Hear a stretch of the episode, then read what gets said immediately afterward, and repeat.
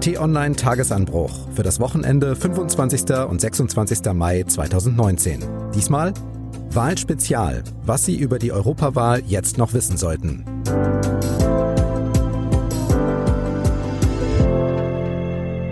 Hallo und willkommen im Wochenende. Mein Name ist Marc Krüger und wir möchten hier im Podcast Themen aus der Woche besprechen, die Sie und uns beschäftigt haben und auch weiterhin beschäftigen werden. Und als wir uns das Thema für dieses Wochenende ausgeguckt haben, da konnten wir noch gar nicht ahnen, was da in dieser Woche noch alles passiert. Und das war einiges. Deshalb sind wir auch heute in Spezialbesetzung. Ich begrüße und spreche mit T-Online-Chefredakteur Florian Harms. Hallo. Hallo und herzlich willkommen. Parlamentsreporter Jonas Scheible ist da. Hallo. Und Politikredakteur Patrick Diekmann. Hallo. Hallo. Schön, dass ihr da seid und dass wir alle zusammen über die Europawahl sprechen können. Florian, lass uns mal anfangen, bevor wir mit Jonas und Patrick dann ein bisschen ins Detail der Europawahl gehen und die Dinge klären, die man als Wähler jetzt noch wissen muss. Aus der Draufsicht, was macht diese Europawahl für dich besonders im Vergleich vielleicht zur letzten Europawahl, aber auch zu nationalen Wahlen? Marc, diese Europawahl ist immer wieder als Schicksalswahl beschrieben worden. Man soll ja mit so großen Worten eher zurückhaltend sein, aber hier denke ich, passt es mal. Denn wir sehen gerade, dass sich die Weltordnung verändert, wirklich grundlegend verändert durch die Globalisierung, durch die Klimakrise, durch die Digitalisierung, durch Krisen, die wir im Nahen Osten sehen. Und die richtigen Antworten darauf hat Europa eben noch nicht parat. Europa ist in der Krise, ist sich uneins. Der Brexit entzweit den Kontinent und auch die vielen Fragen und Streitigkeiten, die immer noch schweren über die Schuldenkrise oder über die Art und Weise, wie man die EU künftig gestalten möchte. Und dafür braucht es einfach klare Entscheidungen. Und deshalb ist auch dieses Wählervotum so wichtig. In welche Richtung soll es denn gehen mit der EU? Jetzt könnte man ja sagen, all das kann man ja auch entscheiden bei einer Bundestagswahl. Aber du hast doch hier im Podcast schon klargestellt, dass ja vieles, was nationale Politik am Ende umsetzen muss, sich in dem Rahmen bewegt, den Europa vorgibt. Das heißt, wenn wir in Deutschland gestalten wollen, dann müssen wir eigentlich auch diese Europawahl ernst nehmen. Ganz genau so ist es. Die Bundesregierung hat Gestaltungsspielraum, aber an vielen Stellen ist sie eher ausführendes Organ dessen, was in Brüssel oder in Straßburg entschieden wird und kann dann vielleicht noch die Details regeln, aber die großen Linien werden dort gemacht. Und dafür hat sich eben die ganze EU entschieden, aktiv entschieden. Ich glaube, das ist richtig in dieser multipolaren Welt, in dieser chaotischen Welt, in der wir uns heute bewegen. Da kann man als starkes Deutschland nur bestehen, wenn man innerhalb einer starken europäischen Integration involviert ist ist. Und deshalb hat jeder Bürger jetzt eben die Möglichkeit, mit darüber zu entscheiden, wo es künftig langgehen soll. Nicht nur mit der deutschen großen Politik, sondern mit der europäischen Politik oder der deutschen in der europäischen Politik. Dann würde ich sehr gerne mit euch mal schauen, wie denn die Deutschen an dieser wichtigen, vielleicht unterschätzten Wahl mitmachen können. Die Wahlbenachrichtigungskarten sind ja in den vergangenen Wochen verschickt. Alle über 18 dürfen mitwählen und Wahltag ist, wie wir wissen, der Sonntag, der 26. Mai. Wie ist das Prozedere bei dieser Wahl? Das Interessante an der Geschichte ist ja, die von dir angesprochenen Wahlkarten braucht man noch nicht mal. Das heißt, wenn Sie die irgendwie in der Post verloren haben, ist es gar nicht schlimm. Sie können trotzdem einfach mit Ihrem Personalausweis in das nächste Wahlbüro gehen und Sie können da Ihre Stimme abgeben. Die Wahl beginnt am Sonntag um 8 Uhr hier in Deutschland. Die Wahllokale schließen um 18 Uhr. Und an dem Abend selber sind die ersten Prognosen zu erwarten. Am Montag gibt's aber das, das amtliche Endergebnis. Das heißt, in Europa werden die Ergebnisse zur gleichen Zeit bekannt gegeben. Und das ist ja das Spannende, weil was du erst beschrieben hast, Patrick, das trifft ja auch auf die Bundestagswahl zu oder auf Landtagswahlen. Ne? Sonntags von morgens bis abends wird da gewählt, 18 Uhr gibt's dann äh, die Prognosen, später die Hochrechnungen. Aber bei der Europawahl ist es ja so, dass natürlich alle EU-Länder mitwählen und das passiert nicht nur am Sonntag. Wie ist das geregelt? Das ist geregelt, dass die Wahl von Donnerstag bis Sonntag stattfindet im gesamten EU-Gebiet und halt auch an unterschiedlichen Tagen. Also in Deutschland, wir sind quasi am Ende dran und wenn in Deutschland die Wahllokale schließen, dann ist das der Tag, wo die Europawahl 2019 halt vorbei ist. Und es ist so geregelt, dass Ergebnisse in den Ländern, die früher dran sind, halt nicht vorher bekannt gegeben dürfen, weil die Wahl ja in anderen Ländern dann beeinflusst werden könnte. Die Stimmzettel für die Europawahl, die sind diesmal sehr, sehr lang und umfangreich. Wer per Briefwahl abgestimmt hat, der hat Schwierigkeiten gehabt, diesen Zettel da überhaupt in diesen kleinen Umschlag reinzufalten. Es stehen mehr als 40 Parteien drauf, viele Kandidatennamen und trotzdem gilt, man darf nur ein Kreuz machen. Genau. Man wählt die Liste der Partei, die man bei der Europawahl präferiert. Und es gibt 41 Parteien, die zur Wahl stehen. Da finden sich auch kleinere Wahlvereinigungen, die man wählen kann. Und dadurch, dass es keine 5%-Hürde gibt, wie beispielsweise bei der Bundestagswahl, ist es für kleinere Parteien natürlich einfacher, dann ins Europaparlament einzuziehen. Ich persönlich finde es spannend, weil man dadurch mit Meinungen konfrontiert wird, die man vielleicht in der öffentlichen Wahrnehmung sonst nicht so hat. Also wir haben ja jetzt diese Woche mit Martin Sonneborn von der Partei gesprochen in einem Interview und der ist bei der letzten Europawahl mit 0,6 Prozent ins Europaparlament eingezogen. Aber im Endeffekt hat er es geschafft, als einzelner Abgeordneter in Brüssel schon relativ viel Öffentlichkeit zu erreichen und im Endeffekt Transparenz für manche Dinge zu sorgen, die hier vielleicht nicht so öffentlich geworden wären, wenn jetzt nicht einzelne kleine Splitterparteien meinetwegen auch mit einem speziellen Fokus im Europaparlament sitzen. Man wählt tatsächlich nationale Listen. Das heißt, man kann in Deutschland jetzt nicht die Liste aus den Niederlanden oder aus Italien oder aus Schweden wählen, sondern man kann nur die Kandidaten wählen, die in Deutschland eben sich zur Wahl stellen. Das sind nicht immer nur Deutsche. Janis Varoufakis, der ehemalige griechische Finanzminister, steht auch mit einer eigenen Liste in Deutschland auf dem Wahlzettel. Mhm. Ähm, das Interessante ist aber, dass man sich ja trotzdem fragen kann, wen man unterstützen möchte. Also wenn man zum Beispiel den Spitzenkandidaten der europäischen Sozialdemokraten, Franz Timmermans aus den Niederlanden, unterstützen möchte und vielleicht als Kommissionspräsident sehen, dann kann man sich überlegen, ob es vielleicht eine, eine Möglichkeit ist, die SPD zu wählen. Genauso, wenn man einen anderen Spitzenkandidaten der anderen Parteiengruppen unterstützen will. Oder man entscheidet eben nach nationalen Kriterien, so wie man eben auf der Liste die nationalen Parteien ankreuzen kann. Das macht es alles nochmal ein bisschen komplexer, aber schon auch interessanter. Was sagt ihr denn so zum Wahlkampf bei der Europawahl? Gab es da für euch Besonderheiten oder sogar Highlights? Es gab Wahlkampf, aber wenn man ganz ehrlich ist, so richtig präsent war er nicht. Und ähm, man merkt auch, wenn man darüber berichtet, dass es einem deutlich schwerer fällt als etwa bei der Bundestagswahl, weil es weniger greifbar ist, die Kandidaten weniger bekannt sind, ähm, weniger klar ist, worüber eigentlich im Kern abgestimmt wird. Also es ist schon alles ein bisschen zerfaserter und so ein bisschen schwieriger zu fassen. Hat dieser Wahlkampf denn eigentlich die Themen aufgenommen, die Leute in Deutschland interessieren? Also t-online.de erhebt zusammen mit dem Meinungsforschungsinstitut Civil seit September 2018 den Deutschlandpuls. Und hier versuchen wir einerseits die Zufriedenheit der Deutschen über ihre Lebensverhältnisse allgemein, aber auch über die deutsche Politik, also sind die Leute mit der deutschen Politik zufrieden herauszufinden. Andererseits fragen wir auch ab, was für, sind für Sie gerade die relevanten Themen? Wo gibt es am meisten Handlungsbedarf, in welchem politischen Bereich? Mhm. Und hier hat sich seit dem September 2018 auf jeden Fall eine Wandlung ergeben. Von einem Dreivierteljahr war das relevanteste Thema immer noch die Migration. Da haben über 30 Prozent der Befragten gesagt, das ist das Politikfeld, wo wir am meisten Handlungsbedarf sehen. Und ähm, mittlerweile ist das gesunken. Es ist immer noch da als relevantes Thema auf 27 Prozent, aber wir beobachten da auf jeden Fall ziemlich deutlich, dass der Klimaschutz immer relevanter wird. Natürlich mhm. auch durch Fridays for Future, aber das ist auch generationenübergreifend der Fall.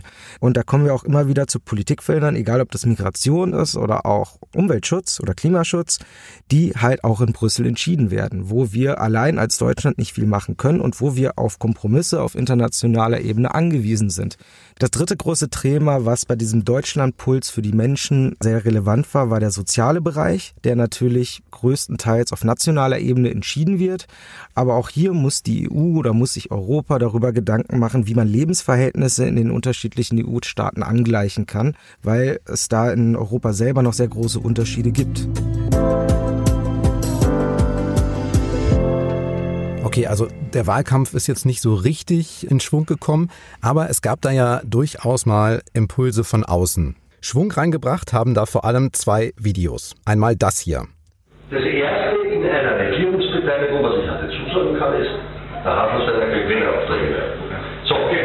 Zwei Jahre alt und heimlich auf Ibiza aufgenommen, plaudert sich der damalige Wahlkämpfer und spätere österreichische Vizekanzler Heinz-Christian Strache von der FPÖ da in einen Rausch und bietet Staatsgeld und eine Einschränkung der Medienfreiheit an im Austausch gegen Wahlkampfunterstützung aus Russland.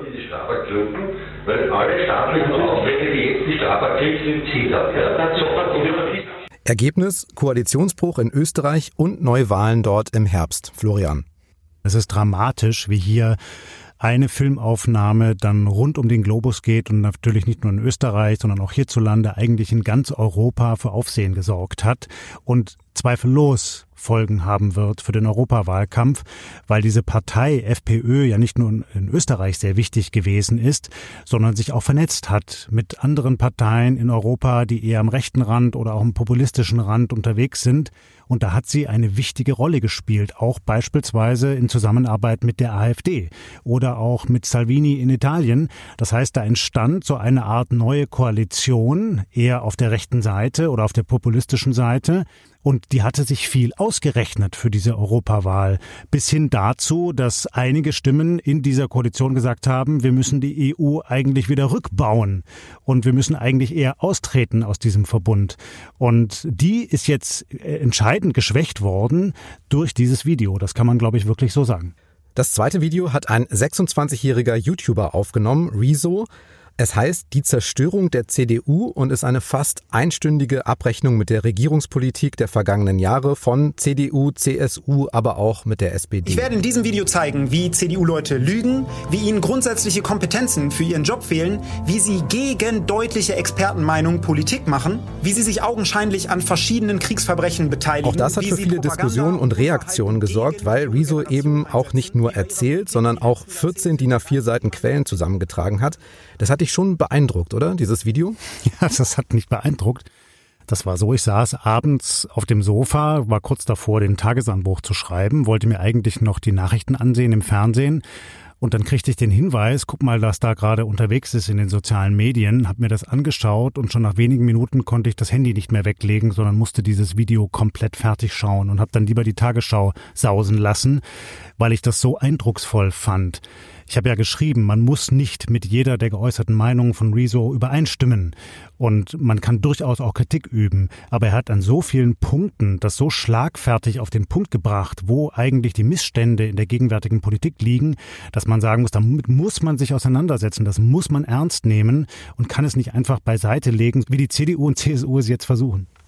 Und du hast auch geschrieben, da setzt man sich die ganze Zeit hin, analysiert, kommentiert, denkt nach und dann kommt jemand und haut das mal eben so raus und es sitzt. Ja, weil der das einfach sehr, sehr gut kann. Also natürlich, das Video ist geschnitten. Nicht? Er hat ja auch gesagt, er hat lange daran gearbeitet, hunderte von Stunden, auch mit Unterstützung. Er wird sicherlich einzelne Szenen wiederholt haben, rausgeschnitten haben, neu gemacht haben. Aber das ist schon wirklich eine sehr respektable Leistung, sowas zu machen. In einer unglaublichen Eloquenz und Schlagfertigkeit und pointiert hat er das dort auf den Punkt gebracht. Also ich bin da schon wirklich beeindruckt. Jonas, hat's dich auch so mitgerissen? Ja, ich war trotzdem einigermaßen überrascht, wie stark am Ende die Reaktionen waren, dass es so, so eine Debatte ausgelöst hat und die Union auch derart in die Enge getrieben hat. Das fand ich verblüffend. Aber es zeigt, wie sehr externe Schocks, unvorhergesehene Ereignisse dann im Grunde den Wahlkampf gerade prägen und auch überschatten, überlagern und, und die dominanten Themensets. Also da passiert ganz viel Unvorhergesehenes, was diesen Wahlkampf extrem ähm, überraschend dann doch wieder macht. Stichwort externe Einflüsse. Florian, ganz kurz zwischendurch. Über die Briten und ihren schwierigen Weg raus aus der EU haben wir hier im Podcast sehr oft und sehr intensiv und kontrovers gesprochen. Und ich erinnere mich, bei den ersten Malen, als wir das getan haben, da konnten wir uns irgendwie noch nicht so richtig vorstellen, dass die Briten dann tatsächlich noch an der Europawahl teilnehmen werden, weil das wollten sie ja nicht. Jetzt machen sie doch mit. Ja, das ist wirklich absurd und es ist dramatisch und es ist nicht wirklich konstruktiv. Denn eigentlich sehen wir hier zwei Lager, die jetzt in diesem Wahlkampf in Großbritannien aufeinanderprallen. Da sind zum einen jene, die sagen, raus, raus, raus, nur endlich raus aus dieser verflixten EU und wir lassen uns jetzt wählen, um den Prozess zu beschleunigen oder eben alles zu torpedieren. Und auf der anderen Seite gibt es das Lager von drei, vier Parteien, die sagen, nein, wir wollen eigentlich drin bleiben. Äh, das passt aber nicht wirklich zusammen. Ja, also keines dieser beiden Lager hat die nötige Mehrheit. Und das ist hochdramatisch und kann eigentlich diesen destruktiven Prozess des Niedergangs der politischen Kultur in Großbritannien eigentlich nur noch beschleunigen. Also ich sehe das gerade sehr, sehr skeptisch und sehe auch kaum, wie es da einen konstruktiven Ausweg geben kann. Es sei denn, wir werden jetzt überrascht bei der Wahl und es gibt tatsächlich eine große Mehrheit für eines der beiden Lager. So, dann hätten wir wenigstens mal ein Ergebnis. Und nun ist noch was passiert in dieser Woche, nämlich Theresa May, die britische Premierministerin und Vorsitzende der regierenden Konservativen, hat ihren Rückzug angekündigt. So I am today announcing that I will resign as leader of the Conservative and Unionist Party on Friday the 7th of June, so that a successor can be chosen. Ja, klar zu hören, wie schwer ihr das gefallen ist. I do so with no ill will, but with enormous and enduring gratitude to have had the opportunity to serve the country I love. Aber rechtzeitig vor der Europawahl hat sie dann doch diesen lange erwarteten Schritt zumindest klar angekündigt. Mit welchen Folgen? Seht ihr noch Folgen für die Europawahl? Also zunächst einmal muss man ja sagen, dass sie ihren Rückzug als Premierministerin schon etwas vorher angekündigt hat. Am Freitag hat sie bekannt gegeben, dass sie sich vom Parteivorsitz zurückzieht, dass sie nicht mehr Premierministerin bleiben wird. Das stand schon vorher fest. Ihre Kritiker auch innerhalb ihrer Partei haben schon länger verlangt, dass genauer Fahrplan äh, präsentiert wird.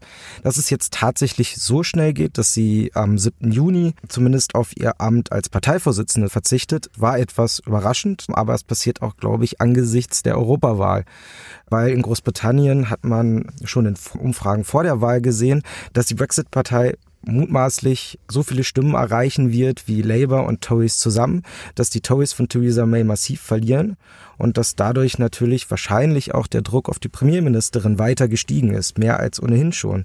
Gleichzeitig ist es ja so, wenn alles gut geht oder wenn alles so geht, wie sich die Briten das vorstellen, dann werden die Abgeordneten nicht allzu lange und nicht sehr aktiv in diesem Parlament sitzen. Das heißt, was in Großbritannien passiert, wird im Normalfall die Arbeit des Europaparlaments nicht dauerhaft beeinflussen und ich vermute, um ehrlich zu sein, dass Mays Ankündigung jetzt auch in anderen europäischen Ländern keine allzu großen Konsequenzen haben wird für die Europawahl. Mhm. Vielleicht dann anschließend tatsächlich für den Brexit-Prozess, weil wenn die Europawahl tatsächlich in Großbritannien so ausgeht, wie das Umfragen vermuten lassen und die Brexit-Partei relativ stark wird, dann wird das auch tatsächlich die Position für die Brexit-Hardliner bei den Tories stärken. Und dementsprechend könnte es dann eine Rolle spielen, wenn es einerseits um den Nachfolger oder die Nachfolgerin für Theresa May geht und andererseits könnte das tatsächlich auch die Brexit-Verhandlungen beeinflussen, weil sich dann Brexit-Hardliner und die EU auf der anderen Seite noch unversöhnlicher gegenüberstehen und ein harter Brexit dadurch dann wahrscheinlicher werden würde. Okay, also wir haben jetzt die deutsche Perspektive abgehandelt. Wir haben in einige europäische Perspektiven reingeschaut. Lasst uns zum Schluss nochmal auf das Personal gucken und auf die Konstellationen blicken, die da kommen könnten. Also erstmal, es gab ja jetzt zum zweiten Mal einen personalisierten Wahlkampf. Das gab es bei der vergangenen Europawahl 2014 das erste Mal. Für die Konservativen tritt ein Deutscher an, das ist Manfred Weber von der CSU, für die Sozialdemokraten der Niederländer Franz Timmermans. Haben die beiden eurer Ansicht nach den Wahlkampf so ein bisschen beleben können oder auf sich ziehen können? Ich glaube, Franz Timmermans ist das durchaus gelungen. Der hat schon Eindruck hinterlassen. Der ist auch sehr erfahren, hat ja diverse Ämter schon in der Regierung in den Niederlanden, auch in der Kommission jetzt. Ich weiß nicht, ob Manfred Weber, der auf Zuhörtour durch ganz Europa war, es auch geschafft hat, einen ähnlich starken Eindruck zu hinterlassen. In den Niederlanden scheint Timmermans ja auch tatsächlich Leute zur Wahl bewegt zu haben. Das deuten jedenfalls die Exit Polls an möglich, dass das ähm, mit anderen Spitzenkandidaten anderswo auch so ist. Gleichzeitig ist dieses Spitzenkandidatenprinzip natürlich auch sehr fragil immer noch. Es gibt Regierungschefskräfte, die das nicht wollen. Mhm. Die liberale Fraktion, die wahrscheinlich die drittstärkste wird, sogar ohne Emmanuel Macron, aber der wird sich der in irgendeiner Form wahrscheinlich anschließen, hat keinen Spitzenkandidaten ins Rennen geschickt, sondern ein ganzes Team um Guy Verhofstadt aus Belgien und Margrethe Vestager aus Dänemark, aber da sind auch noch fünf andere dabei, weil die eben eigentlich gar nicht wollen, dass dieses Prinzip besteht und Emmanuel Macron will das auch nicht. Insofern war das jetzt ein Experiment, ein zweites Mal, aber ich bin noch nicht sicher, ob es wirklich dauerhaft bestehen wird. Das hängt dann ab vom Wahlergebnis und vom Geschacher und, und den Verhandlungen um die verschiedenen Posten. Also da gibt's viel zu, zu vergeben und verteilen, je nachdem, wie sehr es zum Beispiel auf die Stimmen der ALDE ankommt und es wird mit hoher Wahrscheinlichkeit auf deren Stimmen ankommen, kann es auch sein, dass der Spitzenkandidat Manfred Weber zum Beispiel, wenn seine Fraktion, die EVP, höchstwahrscheinlich stärkste Kraft wird, gar nicht notwendigerweise tatsächlich Kommissionspräsident wird. Das heißt, da sind jetzt welche mit ihrem Gesicht als Spitzenkandidaten durch ganz Europa getourt und es steht gar nicht fest, dass einer von denen am Ende wirklich Kommissionspräsident wird. Ja, das ist vermutlich so. Wie kann man das denn vermitteln? Das ist gar nicht so leicht zu vermitteln. Es ist nur so zu erklären, dass es eben Leute gibt, die dieses Prinzip nicht unterstützenswert finden und nie unterstützt haben. Man muss aber auch dazu sagen, in Deutschland die Union zum Beispiel bekennt sich sehr klar dazu, die SPD auch, die Grünen schicken auch schon zum zweiten Mal mit Ska Keller eine Kandidatin in das Spitzenkandidaten-Du. Also in Deutschland ist es relativ etabliert, aber anderswo eben nicht. Florian, was sagst du zu dem Spitzenkandidatensystem? Hilft das? Ich glaube zum einen, dass es gut ist, profilierte Köpfe zu haben, die Themen, politischen Themen ihr Gesicht verleihen und auch streitbar dafür einstehen können, damit verbunden werden. Das ist schon gut. Aber vieles, was dann dahinter gelagert ist, passt eben nicht zu diesem Prozess. Denn die Spitzenkandidaten haben dann ja nicht dieselben Möglichkeiten wie etwa bei einer nationalen Wahl, wenn wir den Bundestag wählen und der Bundestag dann eben ja, den Kanzler oder die Kanzlerin wählt, sondern am Ende wird der Chef der Kommission eben dann doch irgendwie ausgekungelt und der Rat der Staats- und Regierungschefs hat doch das letzte Wort. Also das passt nicht so richtig zueinander. Da ist der Prozess noch nicht wirklich 100 Prozent demokratisch und das merken die Menschen.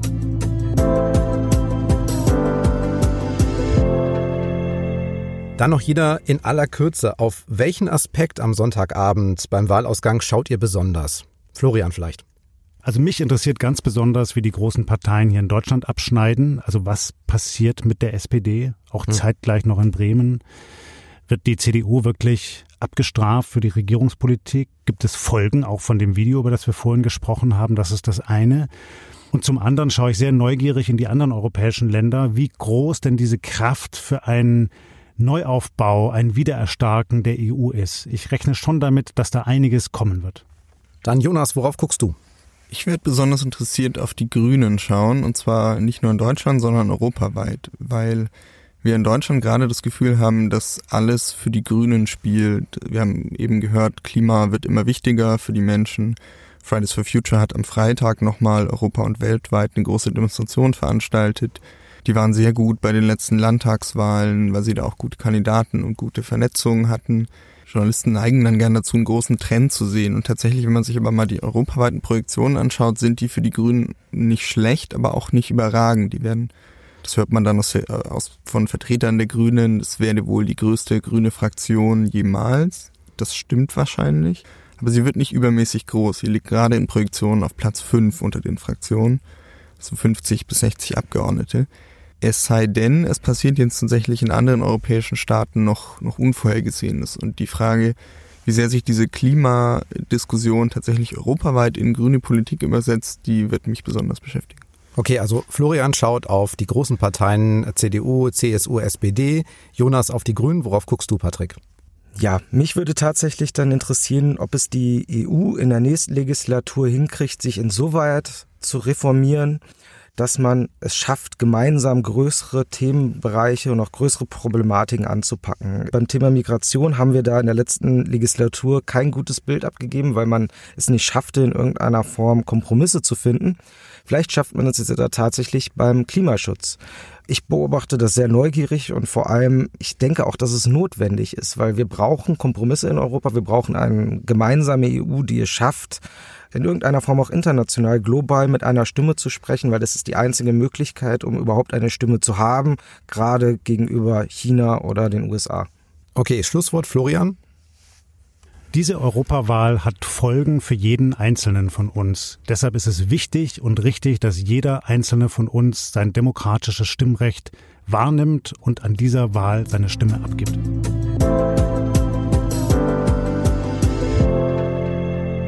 Dann noch der Hinweis, wenn Sie gerne Podcasts hören, dann unterstützen Sie die Macher durch ein Abo und durch Bewertungen und geben Sie Tipps auch gerne an Familie, an Freunde und an Kollegen weiter. Und wenn Sie zum Beispiel unseren Podcast mögen, suchen Sie nach Tagesanbruch in Ihrer Podcast-App oder bei Spotify oder Apple Podcasts. Auf Sprachassistenten von Amazon und Google sind wir auch. Und eine Bewertung bei iTunes oder Amazon hilft auch sehr. Sowas ist wie der leise Applaus für uns. Vielen Dank an alle, die uns bereits so unterstützt haben. Für heute sage ich Danke fürs Hören. Vergessen Sie die Europawahl nicht. Danke an Jonas Scheible. Vielen Dank. Danke an Patrick Diekmann. Vielen Dank. Und an Florian Harms. Ich sage Tschüss, bis zum nächsten Mal. Tschüss und bleiben Sie uns gewogen.